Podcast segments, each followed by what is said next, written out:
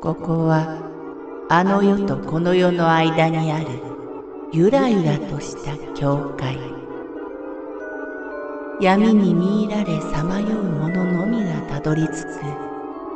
大曲が時の世界へようこそ。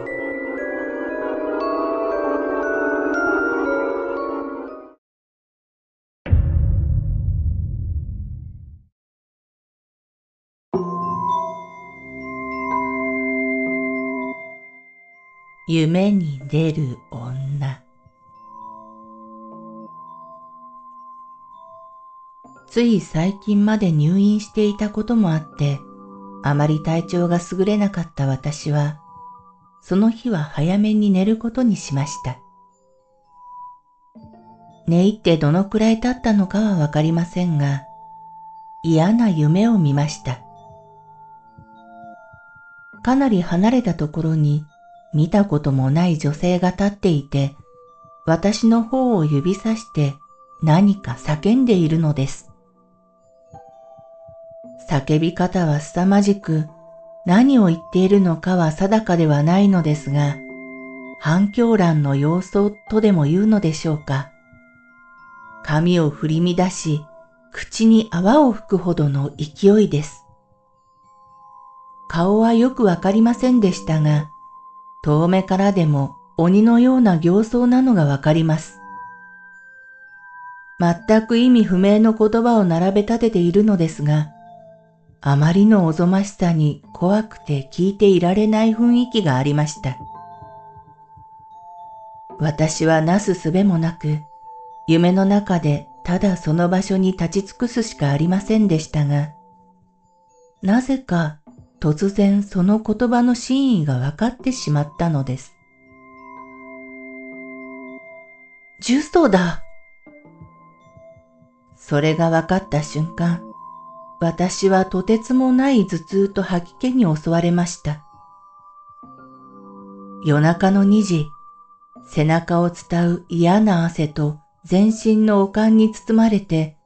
息絶え絶えに目覚めました。今までどんな夢を見ていたのか思い出せないほど、頭をギリギリと締め付けるような痛み。とてもトイレまで我慢できないほどの猛烈な吐き気。のたうち回るほどのひどさで我慢できず、私はとうとう救急車を呼びました。両脇を抱えられ、真っ青な顔をして病院に入ろうとしたその時、あ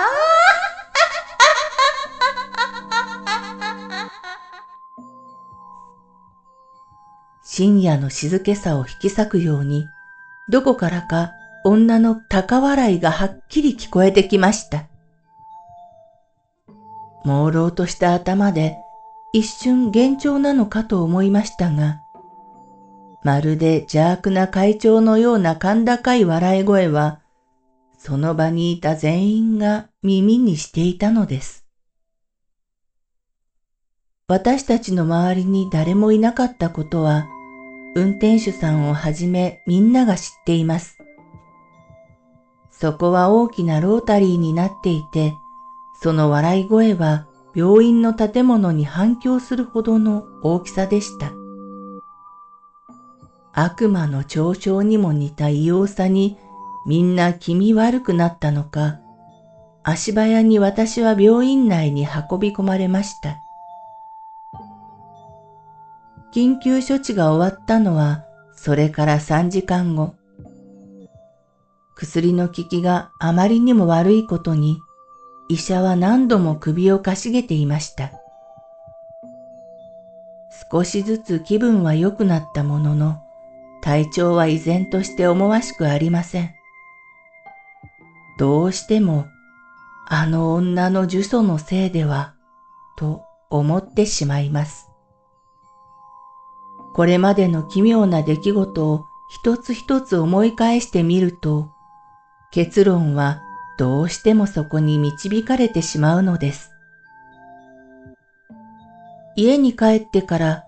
私は思い切って呪い返しを行うことにしました。もちろん素人ですから、テレビの特番でやっているような大それたものではなく、精神的なものです。なんとなく気が静まった後、眠りについた私は、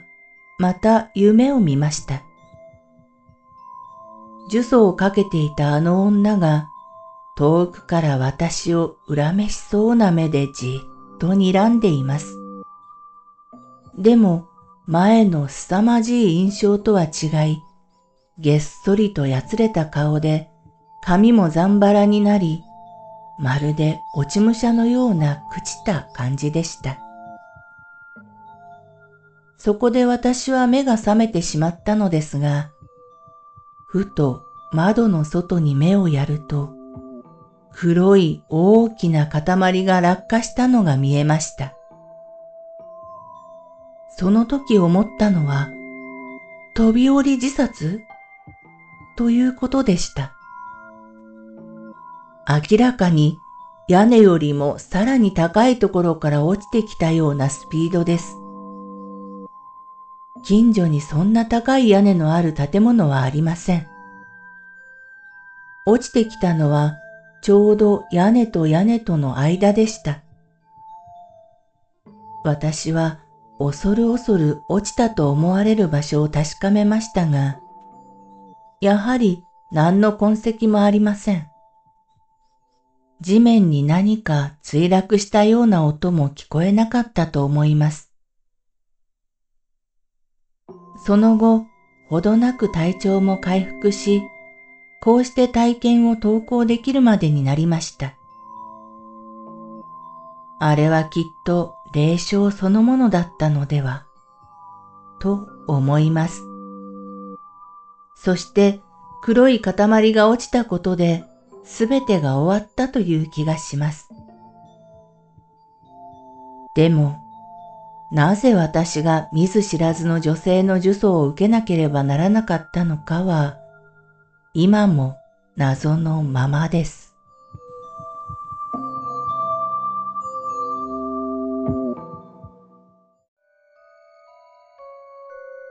この番組は怪談大曲どき物語に寄せられた投稿をご紹介しております。大曲どき物語無料メールマガジンは